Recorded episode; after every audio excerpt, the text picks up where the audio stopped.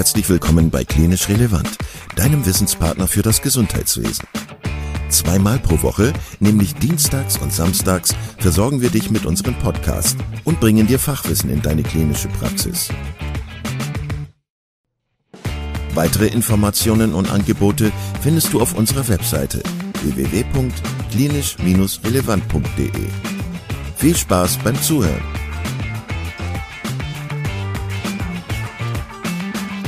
Heute mit Jan Gregor Steenberg zum Thema Praxisabgabe aus Sicht des Verkäufers. Herzlich willkommen, liebe Zuhörerinnen und Zuhörer im klinisch relevanten Podcast. Schön, dass ihr wieder eingeschaltet habt. Lieber Jan, schön, dass du wieder da bist. Heute in einem weiteren Beitrag, der ja Medizin juristisch angehaucht ist und nicht nur angehaucht ist, sondern auch äh, Medizin juristisch gefärbt ist von dir und deiner Tätigkeit. Als Medizinjurist, wir wollen sprechen heute über die Praxisabgabe. Und zwar aus Perspektive desjenigen, der seine Praxis veräußern möchte das ist ja auf den ersten Blick vielleicht so, dass man denkt, ja, das ist doch trivial. Da ist jemand, der möchte die Praxis abgeben oder jemand, der, der die Praxis haben möchte. Dann macht man einen Vertrag und dann ist das gut. Aber äh, aus meiner Erfahrung, was ich so mitbekommen habe, ist das absolut nicht so. Und äh, du hast ja auch schon viele Praxisabgaben begleitet. Erst einmal schön, dass du da bist, Jan. Herzlich willkommen. Ja, äh, danke. Freut mich auch. Äh, schön wieder da zu sein. Und äh, das Thema ist, ja, ich, ich fange jetzt einfach mal mit der Frage an. Ne? Also, was meinst du, wann man als äh, Arzt, der seine Praxis, der mal in Ruhestand gehen will oder, warum, oder ins Ausland, was weiß ich, keine Ahnung, also jedenfalls äh, Praxis abgeben möchte, wann sollte man mit der Planung beginnen? Was würdest du sagen? Zeitfenster her. Also ich glaube, ich betrachte das jetzt aus einer anderen äh, Sichtweise, weil ich würde äh, mir wünschen, dass mein, ähm, ja, derjenige, der die Praxis übernimmt, dass der ja auch meine Patienten kennenlernt und dass man so ein bisschen überlappend, überlappend arbeitet. Verstehst du? Also ich betrachte das jetzt gar nicht aus der juristischen oder äh, betriebswirtschaftlichen Sparte, sondern ähm, ich fände es halt super, wenn man jemanden hätte, der so reingleitet und ich gleite raus sozusagen aus dem aus der Sicht und dann denke ich, dass ein zwei Jahre ganz gut wären, äh, die man so als als ähm, überschneidende Zeit hätte. Aber was also, wäre deine Antwort gewesen? ja, das ist schon ein Teil, aber das ist eigentlich schon die heiße Phase. Ne? Also das ist dann eigentlich schon, schon das Ende dieses ähm, Abgabeprozesses, diese ein, zwei Jahre, möglicherweise auch drei Jahre, je, je nachdem, wie man das Ganze gestaltet, dass man so eine so einen smoothen Übergang hat. Aber so wirklich äh, mit der Planung beginnen sollte man eigentlich schon so fünf Jahre vorher. Ne? Also man sollte so sagen, okay, so in grob fünf Jahren könnte ich mir vorstellen, meine Praxis oder mein Praxisanteil, das ist dann auch ja nochmal unterschiedlich. Ne? Also habe ich ein, bin ich eine One-Man-Show, also das ist nicht despektierlich gemeint, sondern bin ich einfach ein Arzt mit einer Praxis und Mitarbeitern oder bin ich halt in äh, einer BAG, im MVZ oder was auch immer drin, also irgendeiner kooperativen Arbeitsform. Und äh, je nachdem ist dann ja auch der, der Fahrplan ein bisschen anders. Aber so fünf Jahre vorher sollte man sich darüber Gedanken machen. Sollte man idealerweise schon mal gucken, wie man das möglicherweise gestalten könnte. Und man sollte auch schon so und ich bin nicht böse drüber, wenn zu mir jemand kommt und sagt, ich möchte in fünf Jahren aufhören. Äh, Steenberg, was mache ich denn da jetzt oder wie machen wir das? Mhm. Weil das ist am Anfang kein so ein ewig langer Termin. Ne? Da, da sitzen wir keine zehn Stunden und machen irgendwelche Riesenpläne. Aber wir gucken halt dann schon mal, okay, wie sieht es denn aus? Wie ist der Zulassungsbezirk im Augenblick? Ne? Stand heute, ist es gesperrt, ist es offen? Ähm, wie ist der Markt in dem Bereich? Äh, macht es möglicherweise Sinn, und das, jetzt wird es eigentlich spannend, macht es möglicherweise Sinn, ähm, im Vorfeld nochmal, wenn man als Einzelarzt unterwegs ist, vielleicht doch nochmal eine Gemeinschaftspraxis zu gründen, die man mit reinzunehmen und über diese Schiene dann auch möglicherweise Fallstricke beim Zulassungsausschuss zu umgehen oder besser steuern zu können und sowas. Von daher ist so fünf Jahre eigentlich ein sehr schönes Zeitfenster, dass man, wenn man sagen kann, okay, so in fünf Jahren könnte ich mir das vorstellen, ähm, die braucht man auch. Äh, wenn man beispielsweise manche Verträge anguckt bei so BAGs, also je nachdem, in, in welcher Form sie auch immer zusammen agieren, als MVZ oder wirklich als klassische Gemeinschaftspraxis. Ähm, wenn man sich aber anguckt, was da teilweise drinsteht für Kündigungsfristen, äh, dann, dann muss man je nachdem auch schon mal in einem Jahr kündigen und dann Ende des nächsten Jahres äh, überhaupt aus der Nummer rauszukommen. Ne? Das heißt, dann ist man im schlimmsten Fall fast äh, ein, dreiviertel Jahre oder sowas ähm, schon allein mit der Erklärung, dass man aufhören möchte, muss man diese schon abgeben. Also dann sind fünf Jahre gar nicht so viel, wenn ich fast zwei Jahre vorher schon sagen muss, Achtung, hier kündige ich meine Gesellschaftsanteile auf. Also all das äh, gilt es zu betrachten und ähm, ja, das Problem ist, es gibt äh, halt so ein paar Fallstricke. Der, der Super-GAU ist, dass derjenige, also dass man mit dem Zulassungsausschuss ähm, ein Gremium halt hat, das, ah, wie soll ich das jetzt nicht sagen, ähm, das nicht immer so entscheidet, wie man es sich gerne wünscht und wie es auch möglicherweise sinnvoll wäre, sondern äh, deren Fokus liegt halt auf ähm, einer, einer möglichst guten Patientenversorgung aus, aus vertragsärztlicher Sicht. Und das ist nicht zwingend gleichlaufend mit dem Wunsch des Praxisabgebers und äh, des möglicherweise des Übernehmers.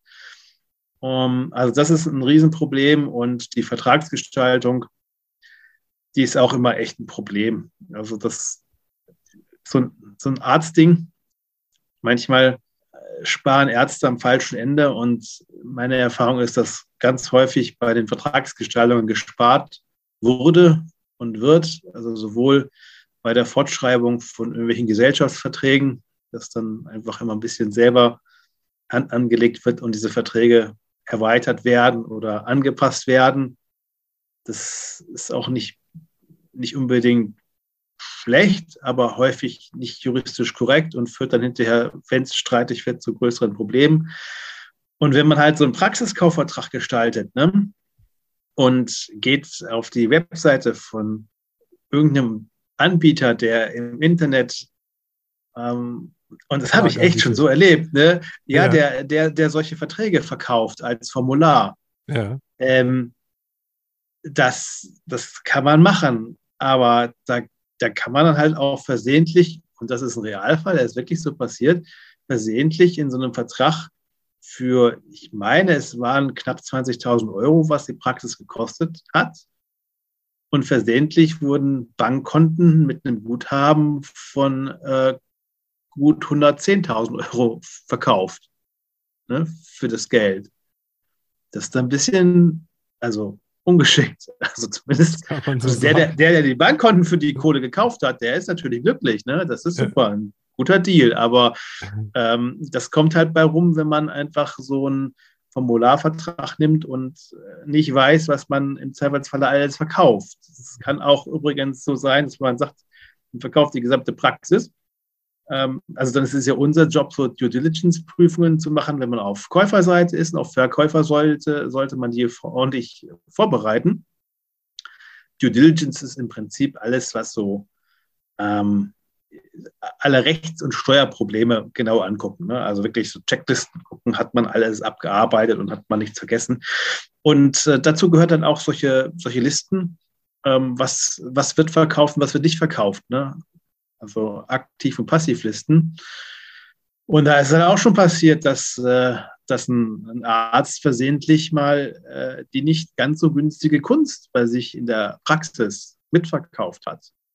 Oder den Jaguar, S-Klasse, Mercedes, was auch immer, was halt auch im Vermögen der Praxis drin war. Und wenn ich da nicht explizit reinschreibe, diese Gegenstände sind nicht mitverkauft, dann, sondern ich verkaufe die Praxis im Ganzen, also mit allem, was da hinten irgendwo in der Buchhaltung auch drin steht, äh, dann ist halt im Zweifelsfalle alles vertickt. Das kann auch manchmal sehr unschön enden, sowas. Und deswegen, ähm, da muss man sich wirklich frühzeitig mit beschäftigen. Das ist dann ein bisschen Arbeit, äh, das ordentlich äh, aufzubereiten. Ähm, fünf Jahre vorher guckt man, was, was kann so der Plan sein. Ähm, man guckt dann spätestens vier, drei, drei, vier Jahre vorher, macht man schon mal so ein erstes Praxiswertgutachten, damit man auch einfach mal eine Größenordnung hat. Äh, wo spielt denn die Praxis? Es ist ja leider so, dass da zwischenzeitlich die, die Werte je nach Fachgebiet ähm, sehr unterschiedlich sind. Also von so einer Praxis oder die Zulassung ist, ist, ist echt noch richtig viel Geld wert bis hin zu ähm, Praxiswert ist gleich null. Und dann, äh, dann guckt man auch so drei Jahre vorher, zwei Jahre vorher, wer könnte es denn im Idealfall werden? Und äh, sollte dann auch schon so in diesem Zeitfenster, das hast du also insoweit auch gar nicht so falsch gesagt, möglicherweise schon ähm, gucken, ob man bereits kooperieren kann ähm, und eine Zusammenarbeit hat, damit dann da dann auch, was das Zulassungsverfahren angeht, ein Weg geebnet ist, der den Zulassungsgremien, dem Zulassungsausschuss, äh, ja, es, es deutlich erleichtert, so zu entscheiden, wie man es gerne hätte. So. Jetzt hast du schon ganz viel gesagt ähm, und auch ganz viele Stichpunkte schon oder wichtige äh, Eckpunkte gesagt, zum Beispiel den Zulassungsausschuss bei der KV. Ähm, du hast auch von einem Praxiswertgutachten gesprochen. Ähm, Du hast auch von den Verträgen gesprochen, die ganz wichtig sind, um zu prüfen, ob die, ob die vollständig sind, ob die zutreffen. Ähm, und du hast gesagt, dass es bestimmte ja, Abstände gibt, die du äh, empfehlen würdest, also diese fünf Jahre vorher, äh, dass man sich ein erstes Mal trifft, vielleicht mit seinem, mit seinem Rechtsanwalt, äh, der einem unter die Arme greift. Mhm was würdest du nochmal sagen? Gibt es da so eine Checkliste, die du da durchgehen würdest bei diesem ersten Termin? Hm, du hast es auch gerade gesagt. Ähm, ist das vielleicht ein gesperrter Bezirk? Ähm, ist das ein geöffneter Bezirk? Was, was meinst du genau damit? Für die Leute, die das vielleicht gerade nicht wissen? Ja, wenn man halt auch nur in der Klinik äh, tätig ist, dann ist es auch etwas, was einen wahrscheinlich gar nicht so sehr äh, tangiert. Ne? Also das äh, ja. ist, ist, dann in dem Augenblick mit der ambulanten Versorgung noch nicht so wirklich viel am Mut hat. Ähm, es ist auch noch ein recht angenehmes Leben ähm, und behütet in so einem Krankenhaus. Und das ist jetzt alles in Anführungszeichen. Ich weiß, was wir da gerade aktuell für Probleme auch in der klinischen Versorgung haben, aber ja, die, die ambulante Versorgung ist ja dadurch gekennzeichnet, dass wir dieses, äh, zumindest im SGB V, das ist ja das Gesetzbuch, was so die ganze Krankenversorgung äh, mit den gesetzlichen Krankenversicherungen regelt, ähm, dass es da den Grundsatz gibt, dass die Gelder ja nicht von den Krankenkassen direkt zu den Ärzten kommen, sondern zwischengeschaltet ist ja immer Kassenärztliche Vereinigung, die dann diverse Aufgaben hat. Zum einen die, die Sicherstellung, ne, dass überhaupt Ärzte da sind, die dann auch versorgen. Das klappt auf dem Papier ganz gut, in der Praxis meines Erachtens nach mäßig. In den meisten KV muss man dazu sagen. Und äh, unter anderem auch ein, ein, äh, müssen Sie gucken, dass die ganze medizinische Versorgung natürlich wirtschaftlich bleibt ähm, und die Wirtschaftlichkeit hat unter anderem dann eine Auswirkung dahingehend, dass man nicht jedem Arzt immer sagt, du darfst da arbeiten, sondern es nur eine gewisse Anzahl in Planungsbezirken gibt an Ärzten, die da tätig werden dürfen. Ähm, und wenn jetzt nicht genug Ärzte da sind, dann ist es gar kein Problem, dann ist in so ein Zulassungsbezirk das kann ein sehr, sehr enger Kreis sein. Das kann also nur eine Stadt sein oder so ein Stadtteil teilweise. Äh, das kann aber auch bis hin zum ganzen Bundesland sich ausdehnen. Das hängt von der jeweiligen Fachrichtung ab. Also wenn man so ganz exotische äh, ärztliche Fachrichtungen anguckt, äh, nehmen wir mal Transfusionsmedizin, ähm, das kann, kann, ich jetzt für Baden-Württemberg zum Beispiel aus dem Bauch heraus und aus dem MF sagen. Da, da ist es äh, so, dass das landesweit vergeben wird. Also da guckt man, wie viele Transfusionsmediziner gibt es in ganz Baden-Württemberg. Guckt man auf der anderen Seite die Allgemeinmedizin im hausärztlichen Bereich an, also die hausärztliche Versorgung, dann ist es meistens stadtbezogen oder landkreisbezogen. Das sind dann so diese ganz kleinen ähm, Planungsbezirke. Und dann guckt man immer, wie viele Ärzte brauche ich denn da nach Bevölkerung und hast du nicht gesehen. Also das kann man mathematisch schon ja alles ausrechnen. Und dann kommt man wieder zum Ergebnis, entweder ich habe genug Ärzte oder ich habe gar zu viel, dann ist es sogenannte Überversorgung. Oder ich habe zu wenig, dann ist es eine Unterversorgung. Und bei einer Unterversorgung kann jeder, der quasi äh, nicht bei drei auf dem Baum ist und diesen Facharzttitel trägt, der da gesucht wird, äh, darf dann in diesem System der gesetzlichen Krankenversicherung ambulant tätig werden, solange er natürlich Arzt ist und ansonsten auch ähm, gegen die Zulassung nichts spricht. Wenn aber dieser Bezirk mit genügend Ärzten ähm, aufgefüllt ist, dann kommt man da erst einmal so nicht rein. Dann müsste man entweder mit sehr, sehr triftigen Gründen äh, darlegen, dass man, obwohl bereits genügend Ärzte vermeintlich da sind, es doch trotzdem noch eines weiteren Arztes bedarf. Oder man muss eben gucken, dass man von einem anderen Arzt diese Zulassung, also was die Erlaubnis ist, auf Kosten der gesetzlichen Krankenversicherung ärztliche Leistungen anzubieten, äh, dass man diese Zulassung eben bekommt. Und äh, dieses Verfahren, das läuft nicht bei der KV selbst, sondern es läuft bei den sogenannten Zulassungsausschüssen.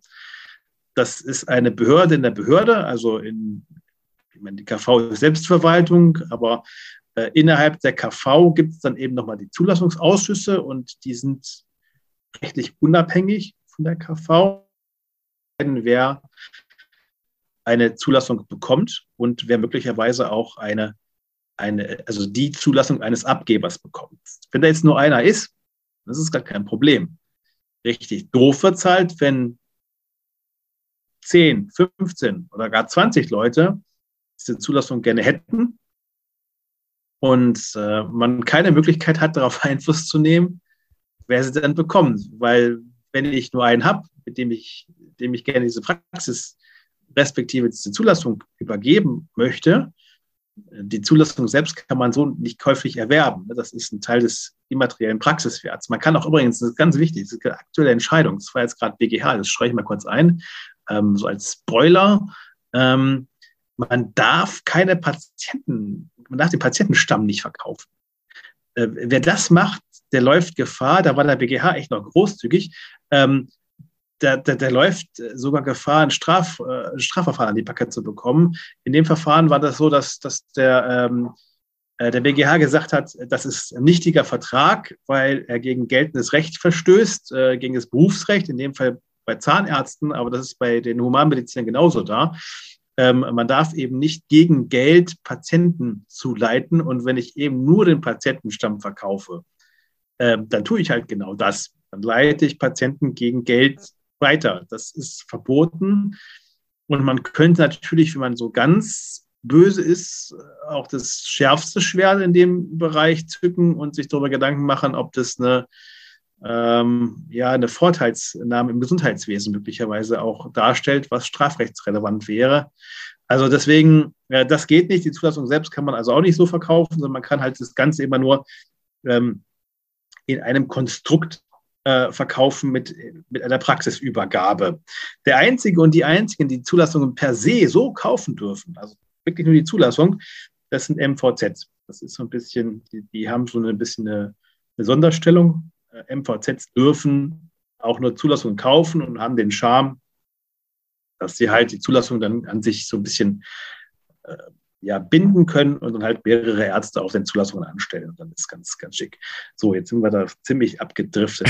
Eigentlich ein Thema. Ähm, Total wichtig. Ich habe ja auch gefragt, äh, ich habe ja auch gefragt, wie das ist mit den, mit den gesperrten Bezirken. Aber ich wollte dich nochmal äh, fragen, warum denkst du, ist es wichtig, schon so früh in der Phase der Praxisabgabe für den abgebenden Kollegen zu wissen, wie diese Konkurrenzsituation, so nenne ich es jetzt einfach mal, ist? Also was denkst du, Warum, warum muss man das schon zu, zu, diesem Zeitpunkt wissen und was kann man dagegen tun oder was, inwiefern nutzt einem das, dieses Wissen? Ja, wenn ich jetzt natürlich hergehen möchte und äh, sage, ich, äh, ich will abgeben und ich möchte eigentlich dieses Verfahren relativ eigen führen und in den Händen behalten und möchte nicht, dass der Zulassungsausschuss hinterher, das ist ja der Super-GAU, der gibt die Zulassung jemand anderem und ich habe Praxis an jemanden Dritten, also nochmal einen anderen verkauft. Ne? Also wenn, wenn Zulassung und, und Käufer auseinanderdriften, das ist immer der Super-GAU. Das ist eigentlich das Schlimmste, was passieren kann. Und da ist es als Anwalt, hat man dann auch irgendwie seinen Job nicht gut gemacht, wenn diese Situation eintritt. Die aber auch nicht gänzlich, also das, das kann niemand genau sagen. Also der Zulassungsausschuss oder überhaupt die Zulassungsausschüsse, hm, die sind erstens je nach Bundesland ziemlich unterschiedlich, wie sie so drauf sind und auch nicht immer so leicht berechenbar, was sie dann so tun. Also das ist nicht ganz so einfach. Naja, also wenn ich dieses Verfahren eben möglichst ähm, gut beeinflussen möchte, dass es auch so läuft, wie ich mir es vorstelle als Abgeber, dann habe ich zum Beispiel Möglichkeiten über, äh, über eine Anstellung eines Arztes bei mir ähm, zu sagen, dieser Arzt soll auch hinter die Praxis übernehmen. Mhm. Das geht aber nicht, wenn ich ihn ein halbes Jahr vorher anstelle und äh, dann sage, oh ja, ja, einem halben Jahr haben wir uns kennengelernt, der will das Ding jetzt kaufen. Sagt der Zulassungsausschuss, ja, das ist äh, nett, aber das juckt mich nicht. Sondern das muss dann schon über zwei, respektive auch gerne mehrere Jahre hinweg gehen. Ähm, und dann ähm, machen die das auch mit und dann sagen sie auch, okay, wunderbar, der hat ja schon mitgearbeitet, der kennt schon die Patienten, ähm, der ist da schon mit dabei, dem geben wir das dann. Ähm, gewisse Vorteile haben natürlich auch Angehörige, also Kinder, Frauen, also Ehefrauen oder Ehemänner. Ähm, wenn da jemand das, das übernehmen wollte, dann äh, wäre das auch gut. Aber ich würde behaupten, das war vielleicht vor 40 Jahren so, dass äh, Papa Arzt war und Sohnemann auch Arzt wird und dann die Praxis so Hand in Hand übergeben wird. Ich glaube, dass das äh, zwischenzeitlich eine ziemlich exotische Vorstellung ist, dass es noch so läuft. Also ich kann mir, ich, ich selbst habe keinen Fall bislang begleitet, äh, wo das genauso war. Selbst wenn die Kinder Ärzte wurden, dann meistens nicht in der Fachrichtung. Äh, und ah, stimmt doch, stimmt gar nicht. Ich habe doch, doch, ich habe das schon begleitet. Doch, doch, doch. Hab. Aber das war äh, ein einziger Fall von, von vielen. Ähm, in der Regel machen die dann auch echt was anderes oder sagen wir mal so dieses es ist, es ist auch eher von Konflikten geprägt, wenn die jüngere Generation äh, mit den etwas älteren, insbesondere wenn es dann auch noch die Eltern sind, ähm, in, in einer Praxis gemeinsam auch noch zusammenarbeiten sollten oder sowas. Das führt meistens zu Konflikten. Also das ist nicht unbedingt die beste Möglichkeit. Also jedenfalls, man kann über Arbeitsverträge, kann man dieses Verfahren ähm, beeinflussen. Man kann aber auch eben überlegen, ob man noch eine Gemeinschaftspraxis gründet, um ähm, auch Potenziale noch weiter auszuschöpfen der Praxis äh, wirtschaftlicher Natur, um den Praxiswert noch ein bisschen zu steigern. Und es ist zum Beispiel so, dass wenn ich eine Gesellschaftsform habe, also eine Gesellschaft bürgerlichen Rechts, das ist ja das Einfachste, was man machen kann. Das ist ja, jeder WG ist ja eine GBR. Ne? Also das, die hat man viel häufiger, als man denkt. Da braucht man nicht mal einen schriftlichen Vertrag für. Das ist, sobald ich mich zusammenschließe, um einen gemeinsamen Zweck ähm, bedienen, äh, bin ich eine GBR per Gesetz. Äh, ist immer so. Also eben jede WG ist eine GBR.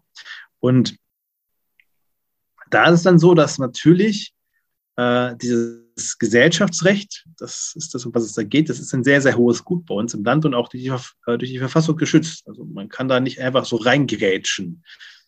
Und äh, ein Zulassungsausschuss kann jetzt auch beispielsweise, wenn ich eine Gesellschaftsform gegründet habe, ähm, der kann nicht gegen den Gesellschaftsbeschluss der verbleibenden Gesellschafter entscheiden, dass jemand anders jetzt in diese Gesellschaft reinkommen soll, wie, die, wie derjenige, den sich die Gesellschaft ausgesucht hat. Also das bedeutet, wenn ich eine, eine Gesellschaft habe, also mehrere Ärzte, die zusammenarbeiten, dann kann der Zulassungsausschuss mir relativ wenig reingrätschen in meine Nachbesetzung und meine Nachfolgeplanung, weil die mir nicht gegen meinen Willen jemand in die Praxis reinsetzen können und ich auch nicht gezwungen werden kann, irgendjemand anderes äh, als Mitgesellschafter aufzunehmen. Das, das, das geht nicht. Das Gesellschaftsrecht ist ein sehr hohes Gut. Und damit fahre ich natürlich äh, am Ende des Tages immer, immer noch am sichersten. Aber das, so eine Gesellschaft zu gründen, das kann man mal sehr schnell machen. Also ich hatte letztens auch mal hier äh, auf dem Schreibtisch, dass man innerhalb von ja, von zwei Wochen ein MVZ in Form einer GmbH zu gründen hatte. Das ist dann schon sehr, sehr, sehr sportlich, aber ähm, nicht unmöglich. Schöner ist es natürlich, wenn man das Ganze ein bisschen länger plant und dann hat es auch Hand und Fuß.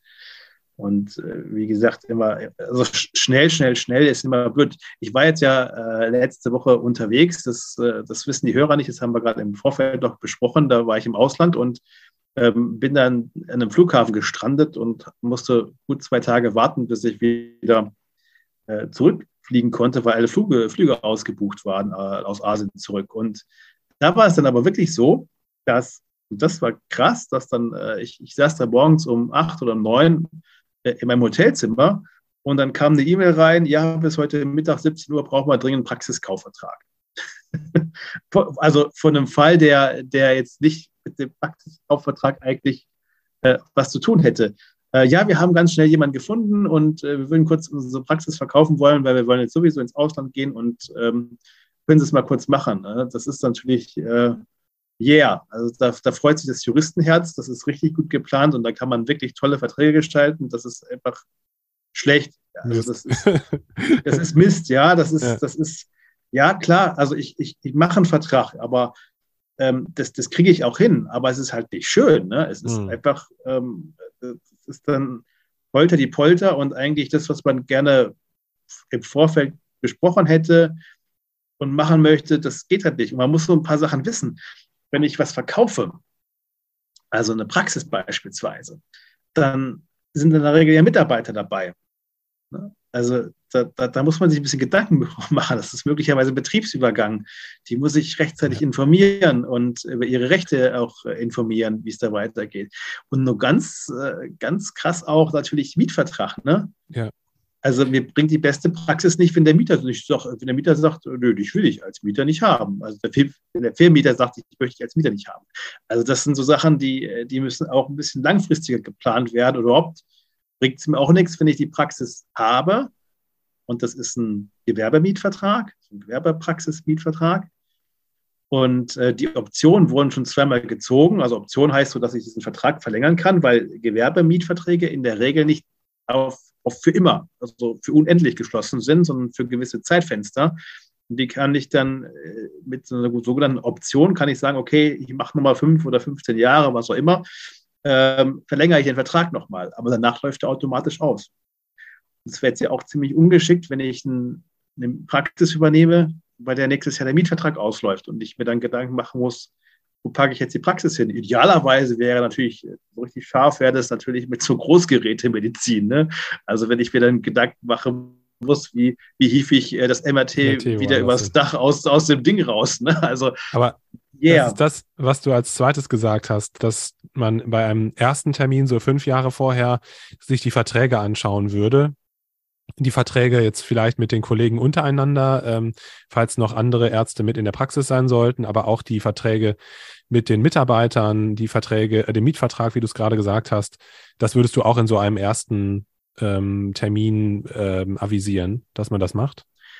Ja, zumindest sichten, ne? also mal alles in die richtige Ordnung bringen. Also richtig angucken muss man sich dann so zwei, drei Jahre vorher. Aber zum Beispiel Versicherungsverträge, die gehen automatisch über. Also die, wenn ich was kaufe, was versichert ist, werde ich automatisch, das kennt man so aus dem Privaten, aus dem, aus dem Grundstückskauf. Ne? Also wenn ich ein Haus kaufe, dann geht automatisch diese ganzen Grundstücksversicherungen gehen auf mich über. Und dann kann ich hinterher sagen, ja, möchte ich haben oder möchte ich nicht haben. Aber äh, aus, einfach aus Sicherheit gehen die mit dem Kauf über. Und das ist genauso, wenn ich da ähm, irgendwelche Geräte bei mir in der Praxis versichert habe. Diese Versicherungsverträge gehen auch automatisch über. Äh, das, das ist ja erst einmal auch nicht schlecht, aber auch das muss man wissen und gucken, was man sich dann da für eine Versicherung kauft oder mitkauft.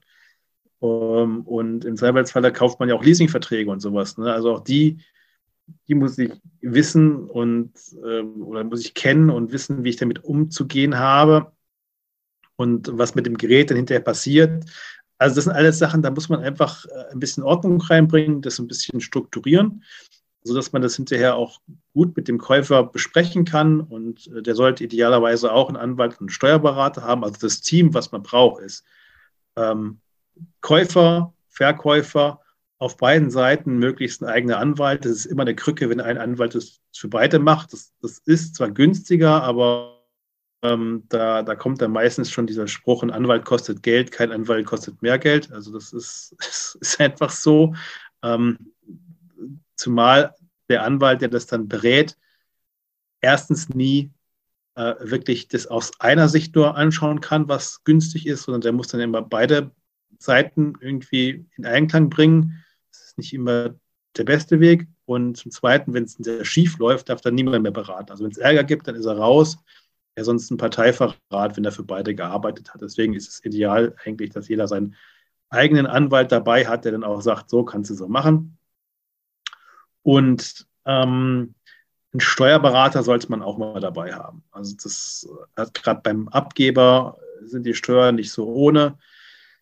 Es gab da halt auch immer mal so Sachen, äh, ich weiß nicht, ob das jetzt von den Hörern noch jemand kennt. Wahrscheinlich nicht. Ich glaube, die Generation ist zumindest nicht mehr so podcast-affin. Aber eine ganze Zeit war es ein heißer Scheiß, herzugehen und zu sagen, ich ähm, nehme einen Teil meiner Praxis in meine Privaträumlichkeiten rein. Also ich habe ein Häuschen und im Keller habe ich äh, einen, einen, schönen Raum. Das, den, den benenne ich jetzt einfach mal als Notfallpraxis, meiner normalen Praxis, Notfallzimmer. Und ähm, das hatte den Charme, dass ich natürlich von, von dem Haus einen Teil dann eben über die Praxis mitfinanzieren konnte und auch entsprechend abschreiben konnte. Dann, das wurde auch eine ganze Weile Steuer, steuerrechtlich sehr gehypt. Das haben viele Steuerberater, oh ja, wenn du das machst, dann kannst du da hier von dir zu Hause, kannst die Räumlichkeiten quasi kostenlos erwerben. Ähm, alles schick, bis dann irgendwann mal das böse Erwachen kommt, wenn man dann hinterher feststellt, ups, das ist nämlich sogenanntes notwendiges Betriebsvermögen, wenn es ein Teil von der Praxis ist. Und wenn man dann aufhört mit der Praxis, dann muss man das steuerrechtlich wieder rauskaufen und versteuern. Wenn so ein Haus mal, also wenn man jetzt anguckt, wenn man jetzt vor 15 oder 20 Jahren ein Haus gekauft hat und sich den Wert überlegt, den es jetzt hat, dann ist das schon kein so ein toller Deal gewesen. Also es ist dann eher schlecht. Und auch da sowieso immer, wenn, wenn äh, Ärzte oder überhaupt freie Berufe, also nicht jeder, der, der, der irgendwie in Räumlichkeiten tätig ist, was man niemals, naja, ich würde jetzt nicht sagen nie, aber was man tendenziell nicht unbedingt machen sollte, ist diese Räumlichkeiten selbst zu kaufen. Also das ist meistens eher ein Steuerthema, da müssen wir mit dem Steuerberater eher mal drüber quatschen, aber äh, meistens ist es eher ungünstig, weil Räumlichkeiten, die mir selbst gehören und die ich selber nutze als Büro, als Praxis, ist dann eben auch sogenanntes notwendiges Betriebsvermögen. Das ist alles gut, solange ich da arbeite, aber wenn ich hier aufhöre, dann muss ich mir das halt immer wieder rauskaufen. Also bei uns ist es auch so, dass die, die Räumlichkeiten bei mir in der, in der Kanzlei, die gehören meiner Frau. Das, das ist eigentlich so eines der typischen Konstrukte, dass man sagt, okay, die Frau vermittelt einen Mann, das ist kein Problem, das kann man machen. Ähm, aber der Mann, also ich in dem Fall, sollte halt nicht Eigentümer seiner Kanzlei sein. Das ist eher hinterher steuer, steuerrechtlich sehr, sehr teuer irgendwann mal. Wer sitzt in diesen Zulassungsausschüssen drin? Und du hast es gerade schon angedeutet, das kann teilweise schon sehr undurchsichtig sein, nach welchen Kriterien die entscheiden, wer den Sitz bekommt. Gibt es da so ein bisschen, gibt es da so ein paar Regeln, nach denen die entscheiden müssen? Du hast es gerade gesagt, also wenn jetzt eine GBR zum Beispiel besteht, dann können die da nicht so richtig reinreden. Aber also, was ist eigentlich das Regelwerk? Wie müssen die entscheiden, wer den, wer den Sitz bekommt? Also die, äh, die sind paritätisch besetzt, äh, also die haben vorhin dran Vorsitzenden paritätisch besetzt aus Vertreter der, der Ärzteschaft und der Kostenträger, also der Krankenkassen. Und ähm, die, äh, die, die, Regelungen gibt es im Prinzip einmal im SGB V äh, Vorgaben, wie zu entscheiden ist im Nachbesetzungsverfahren im gesperrten Bezirk insbesondere und äh, auch äh, über die äh, Zulassungsordnung der, Ärzteschaft, also das ist extra Gesetz, was sich nur mit der Zulassung eines Arztes oder eines Zahnarztes beschäftigt. Und da drin sind die prozessualen Vorgaben geregelt und äh, auch die Kriterien.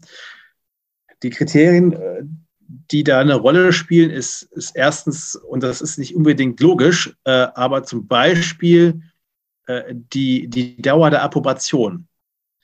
Also man will eine möglichst hohe hohe Güte an Versorgungsqualität haben. Das heißt, derjenige, der besonders lange approbiert ist, kriegt äh, schon immer einen Bonus.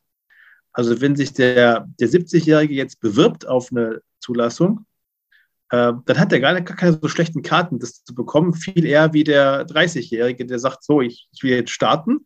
Ähm, da sagt der Gesetzgeber, ob das jetzt richtig oder falsch ist, haben wir dahingestellt. Ich glaube eher falsch, aber sei es drum, äh, der sagt dann, nee, nee, also derjenige, der natürlich jetzt schon Jahrzehnte Erfahrung hat in der Patientenversorgung, das soll derjenige sein, ähm, der da äh, das, äh, der diese Zulassung dann eher bekommt.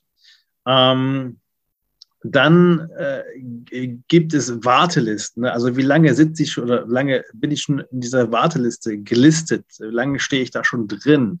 Äh, also wenn ich mir da einfach einschreibe, einfach mal, weil ich Spaß dran habe und andere ärgern will, äh, dann kann es auch sehr gut sein, dass man jemanden auf einmal ganz oben auf der Liste hat, der da eigentlich fachlich gar nicht so der, der, der, der Überflieger ist. Ne? Aber der, der sitzt dann einfach schon ewig in dieser, auf dieser Warteliste drauf und ähm, kriegt halt auch so einen, einen, einen Bonus. Und das sind alles so Faktoren, die da, da reinspielen, die, die, die nicht unbedingt wirklich eine reine ja, Patientenfreundlichkeit, zumindest aktuell nach heutigem Stand, ähm, nach sich ziehen. Und von daher ist es A und O, und das ist wirklich, das ist wirklich der, der Hauptpunkt, man muss es eigentlich über Anstellung von Ärzten in der eigenen Praxis oder über das Gesellschaftsrecht regeln. Das sind eigentlich die zwei Punkte, wo ich möglichst, eine möglichst hohe Sicherheit habe. Es gibt auch keine hundertprozentige Sicherheit, aber eine möglichst hohe Sicherheit. Das Ärgerliche ist halt, wenn der Zulassungsausschuss anders entscheidet, dann muss man halt wieder das Ganze rückabwickeln. Was man natürlich nicht tun sollte, und das ist auch echt gefährlich, ähm, diese Erklärung, ich verzichte auf meine Zulassung, ähm, die sollte man nicht einfach so abgeben, weil das ist eine sogenannte einseitig empfangsbedürftige Willenserklärung, also wie eine Kündigung. Wenn das Ding beim Zulassungsausschuss angekommen ist, dann entfaltet die Rechtskraft. Also wenn ich wirklich sage, ich verzichte, das ist nicht mehr rückgängig zu machen, sondern ist vorbei, dann, dann kann man doch im Nachgang noch weiter nachbesetzen und gucken, dass man jemanden findet.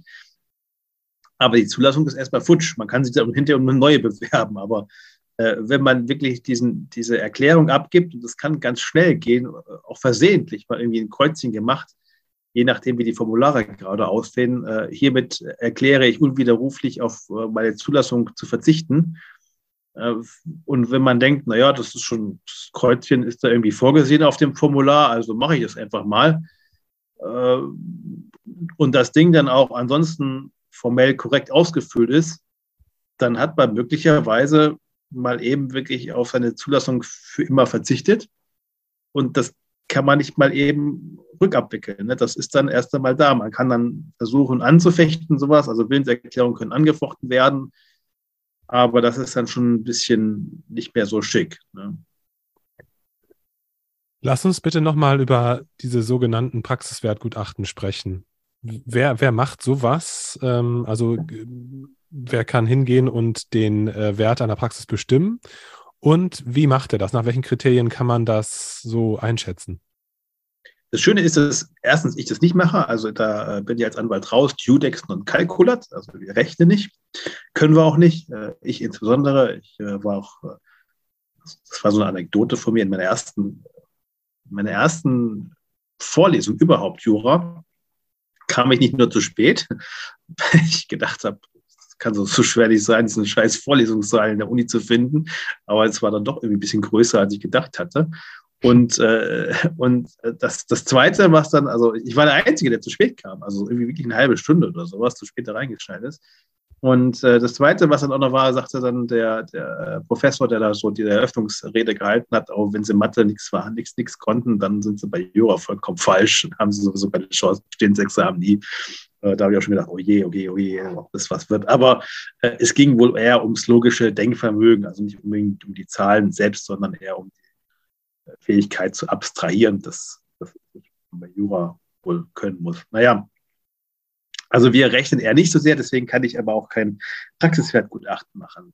Diejenigen, die das können, es gibt eigentlich drei, die das machen und die auch immer wieder da mitspielen. Das erste ist die KV selbst, die bietet es an, kostenfrei sogar. Ähm, das ist dann nicht schlecht, das ist nicht top, aber es ist okay. Ne? Also es kostet nichts und äh, die KV arbeitet dann halt mit den Zahlen, die sie so bekommen und bauen daraus äh, erstmal ein Praxiswertgutachten. Und das ist, wie das ist nicht das Allerschlechteste ob es das Beste ist und ob man möchte, dass die KV die ganzen Rechnungen, die man so mit PKV etc.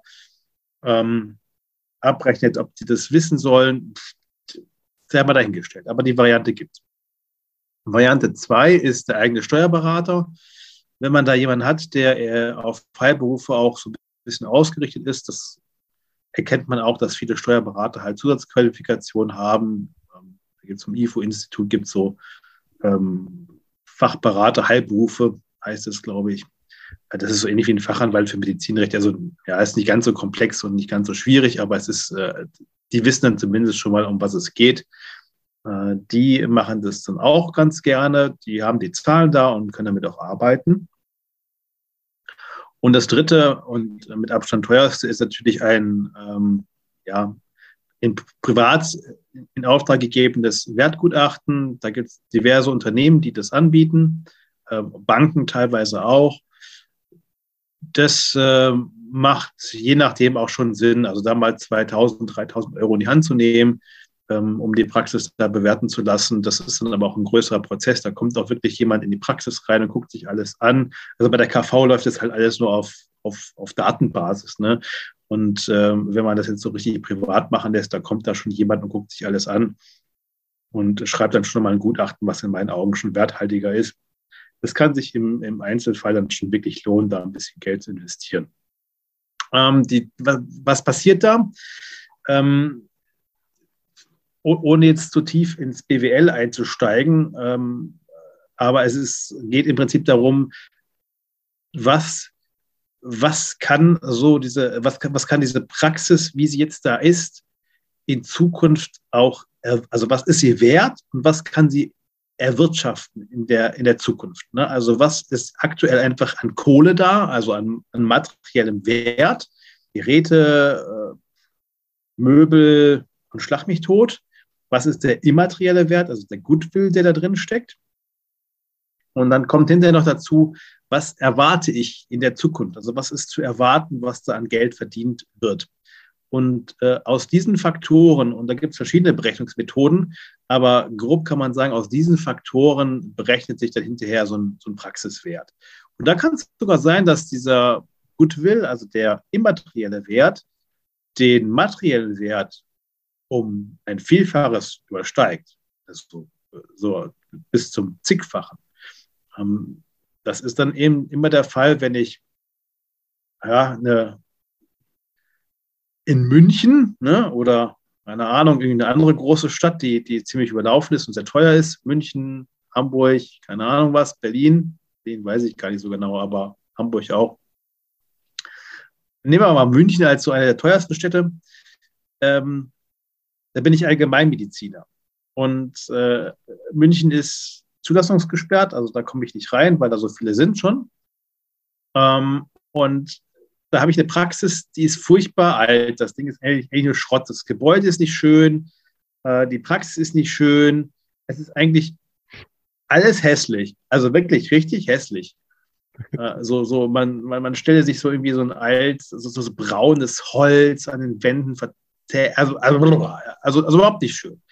Also ja, furchtbar. Ähm, aber ich bin halt irgendwie so ein 75-jähriger Arzt und jetzt denke ich mir auch, Gott, jetzt reicht es mir. Äh, ich, ich, ich höre auf zu arbeiten.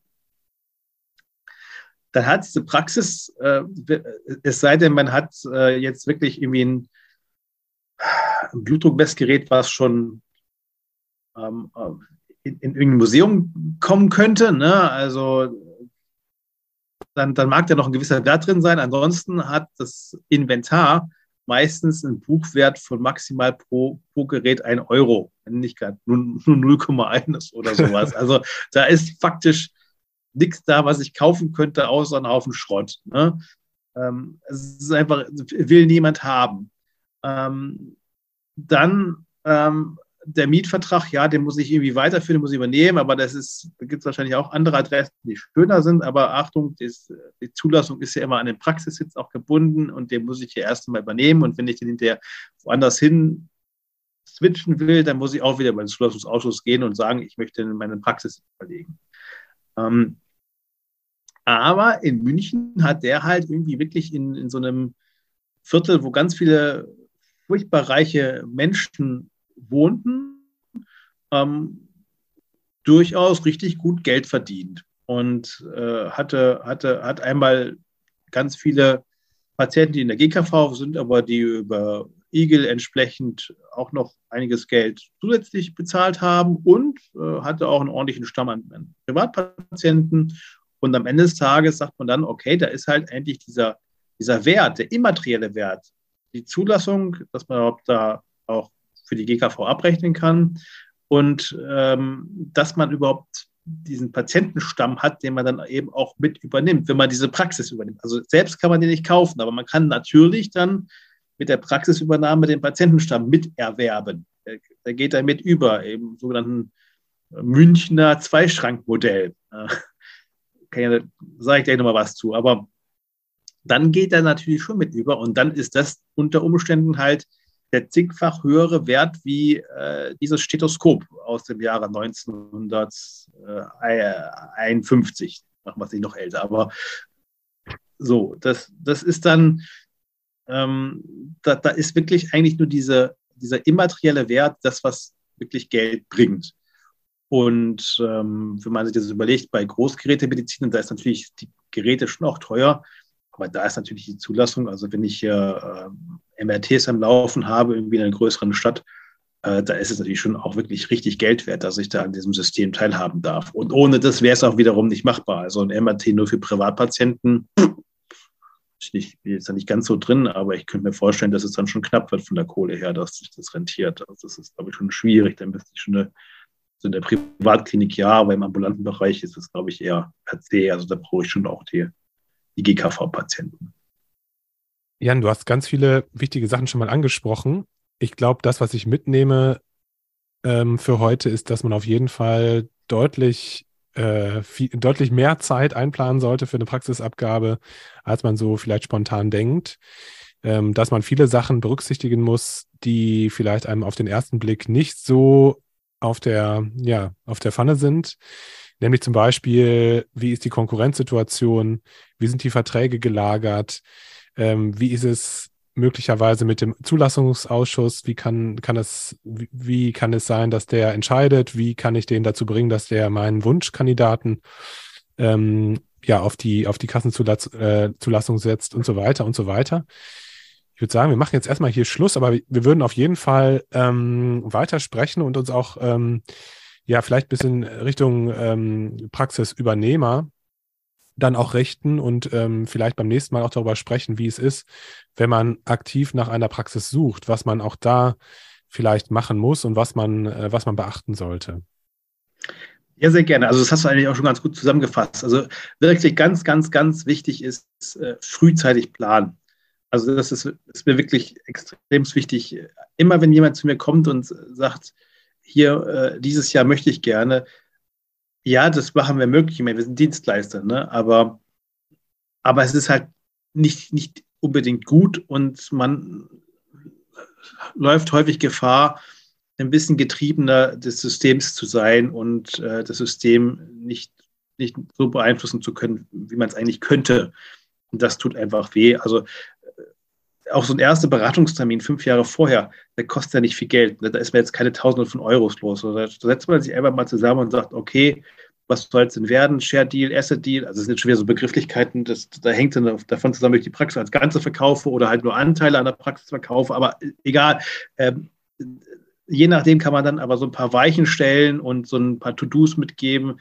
Ähm, guck mal, dass du das schon mal wirklich in die richtigen Bahn lenkst, das mal sortierst, kram mal die ganzen Versicherungen raus, äh, guck mal, welche Mitarbeiter da sind, welche Kündigungsfristen laufen für die Verträge, was wie möglicherweise noch gekündigt werden müsste oder auch nicht. Also es sind so Sachen, die man einfach schon mal frühzeitig angucken kann, beraten kann und dann hat man auch eigentlich schon viel gewonnen. Und äh, da ist wirklich lieber ein Ticken zu früh. Ich glaube, dass kein, kein, kein seriöser Berater sagen würde, oh, Sie sind zu früh. Also das, das, das wird niemand sagen, sondern die würden alle sagen, ähm, oh ja, super, dass Sie das jetzt schon mal dran denken, dann können wir jetzt auch wirklich in Ruhe planen und gucken, wie wir das gut hinbekommen. Und äh, das ist eigentlich das A und O. Perfekt, lieber Jan. Vielen, vielen Dank für deine Expertise und für deine, deine tollen Geschichten, die das Ganze immer so schön äh, ja, lebendig machen für alle Zuhörer. Ja, nächstes Mal, nächstes Mal sage ich was äh, zum, zum Münchner Zweischrankmodell. Das schreibe ich Ach, mir stimmt. auf, dass ich nicht vergesse. Stimmt, das wolltest du noch sagen. Ja, ja das betrifft ja, aber das betrifft ja den Übernehmer genauso. Also ich meine, die meisten kennen es schon, aber ich finde es so schön. Münchner Beischreibmodell ist. Naja, jetzt können wir den Spannungsbogen auf jeden Fall aufrechterhalten. Und ja. alle müssen. Bis dahin haben sie alle gegoogelt, ne? Das ist dann auch doof. Nein, aber. das machen wir nicht. aber das äh, Münchner Zweischragmodell kommt noch. Super. Ich danke dir. Tausend Dank und äh, ja, bis bald. Ja, bis bald. Freue mich dann wieder. Schöne Grüße in die ganze Nation. Vielen Dank, dass du heute wieder zugehört hast und unser Gast gewesen bist. Wir hoffen sehr, dass dir dieser Beitrag gefallen hat und du etwas für deinen klinischen Alltag mitnehmen konntest. Wenn dem so sein sollte, dann freuen wir uns sehr über eine positive Bewertung bei Apple Podcasts. Falls du Lust hast mitzumachen und es einen Themenbereich gibt, in dem du dich besonders gut auskennst, dann melde dich doch gerne unter kontakt@klinisch-relevant.de. Gleiches gilt, wenn du Themenvorschläge oder konstruktive Kritik für uns hast. An dieser Stelle auch der Hinweis auf unseren Newsletter, den du unter www.klinisch-relevant.de abonnieren kannst und der dich immer auf dem Laufenden hält. Wenn du dich für unseren Newsletter einträgst, bekommst du einen 5-Euro-Gutschein, mit dem du in unserer Fortbildungsakademie einkaufen kannst. Wir wünschen dir jetzt bis zum nächsten Mal eine gute Zeit und freuen uns, wenn du bald wieder einschaltest. Pass auf dich auf, bleib gesund. Bis zum nächsten Mal. Ciao.